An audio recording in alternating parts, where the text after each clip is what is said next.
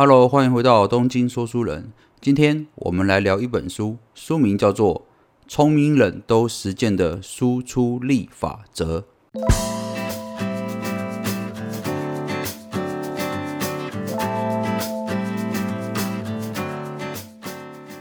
OK，不知道呃，是不是有些人在学习的过程中哦，总是会觉得说，明明自己已经很努力了哦，但是啊，总觉得没有得到很好的成果，或者是没有得到哦长官或者是老师的赏识呢？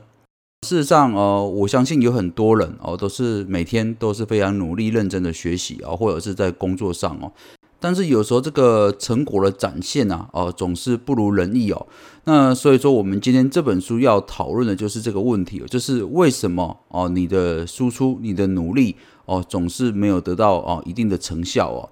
那这本书刚才讲过，书名叫做《聪明人都实践的输出力法则》，九十九点九趴的 output 哦。呃，作者是金川显教。这个金川作者啊，他在这本书里面哦，反复强调了就是这个输出的重要性哦。也就是说，我们一般人都会认为，就是呃，我要学习个东西，都会去参考一些书籍啊，我要怎么好好有效率的学习哦。但事实上，在这个作者金川认为啊啊，最有效率的学习，其实就是使用这个知识，或者是教别人这个知识哦，是最快速，而且可以让自己最迅速熟练的。那么哦，一开始我们先要来了解一个基本的人类这个脑袋记忆的定律哦。这个定律叫做赫尔曼·艾宾豪斯的遗忘曲线。那讲到遗忘曲线，应该就哦，蛮多人都呃会回想起来，的确是有在很多这种教学课程有讲到这个东西嘛。根据这个艾宾豪斯的遗忘曲线哦，研究结果哦，得知这是我们人啊，就是在学习一个课程或学习一个知识之后。在二十分钟之后哦，基本上就要忘掉一半以上哦。那如果说再不继续复习的话，一个月后哦，只会记得剩下百分之二十哦。也就是说，不论你学了什么东西，基本上半个小时、二十分钟之后啊，你大概就忘了一半，然后一个月后只剩下百分之二十的记忆力哦。那就会变成说，其实你可以理解一件事情，就是你今天不论学习什么东西，人的脑袋大部分哦都会忘记哦。这也是为什么哦，我们总是觉得花了很多时间学习，花了很多时间看书，花了很多时间上课程，但是总觉得成效不是很好的原因哦。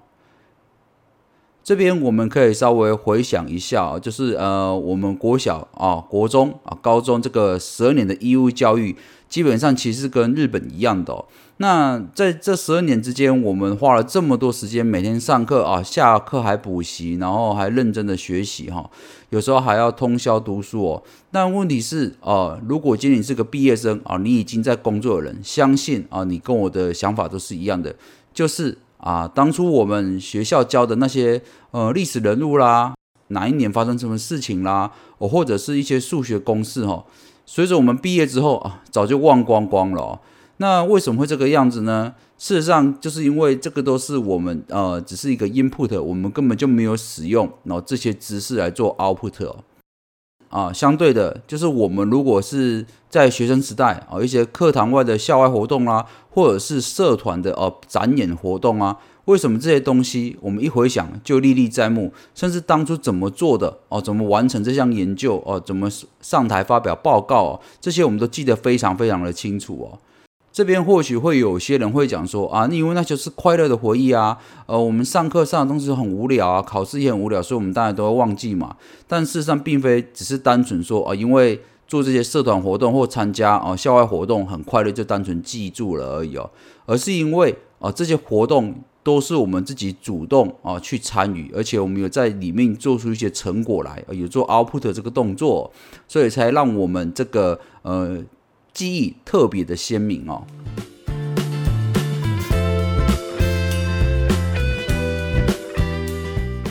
所以啊，有些成功学的书籍啊，或者是一些课程会教大家说，哦，要想让自己成长啊，必须要有大量的学习的时间。所以可能你每天哦都看一本商业的书籍哦，一年看一百部电影或者甚至是每周末都去听讲座。但事实上哦，这样的结果。我相信如果有做过人都知道，你会觉得说一段时间之后看似有成长，但是事实上你也没发现有什么太大的显著的进步哦。其实这个就跟一开始讲这个艾宾豪斯的这个遗忘曲线是很类似，就是你不论学习什么，你都只是做 input 的动作，所以说呃，在一个月之后你就只记得百分之二十，那甚至不要讲说半年、一年之后，你可能基本上哦都已经忘得一干二净了。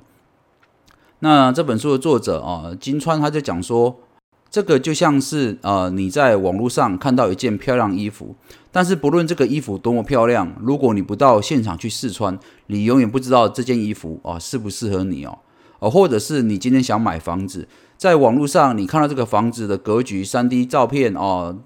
拍的多么漂亮啊，或者是影片拍的多么好，但都不如你自己亲身去这间房子里面哦走一走、看一看、逛一逛哦，这种深刻体验的感觉会让你这个印象特别的深刻哦。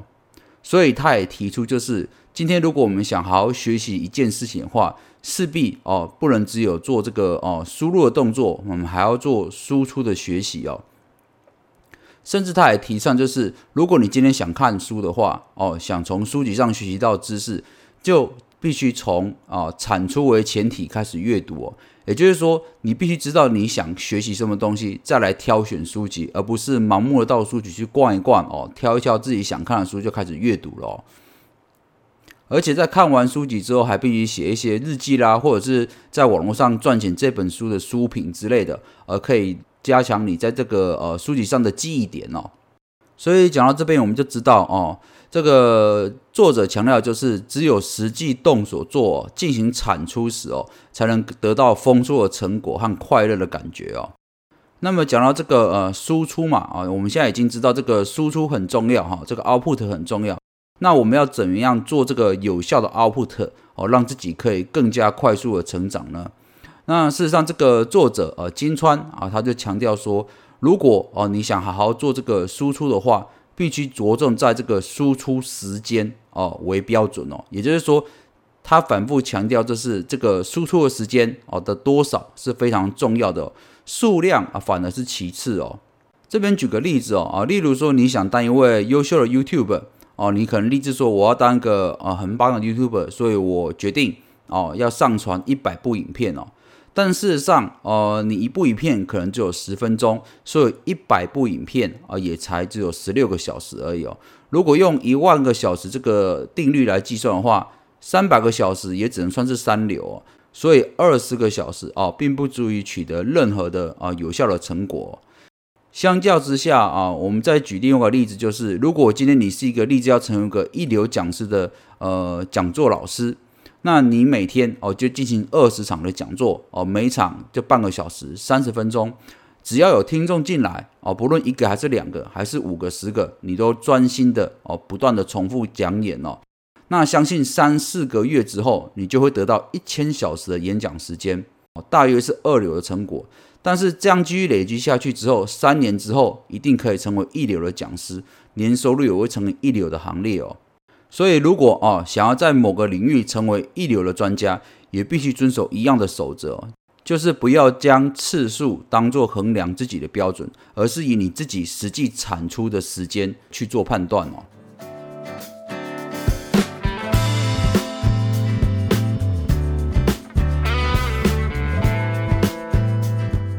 所以讲到这边，我们应该就知道，就是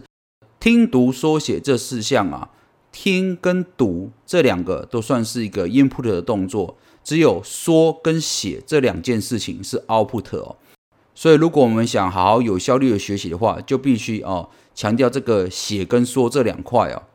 作者认为啊，这个表达技巧等于赚钱的技巧，也就是说，说写的输出过程中，最重要的不是让观众呃的反应停留在哦投入的阶段而已，而是要进一步提升到产出的阶段。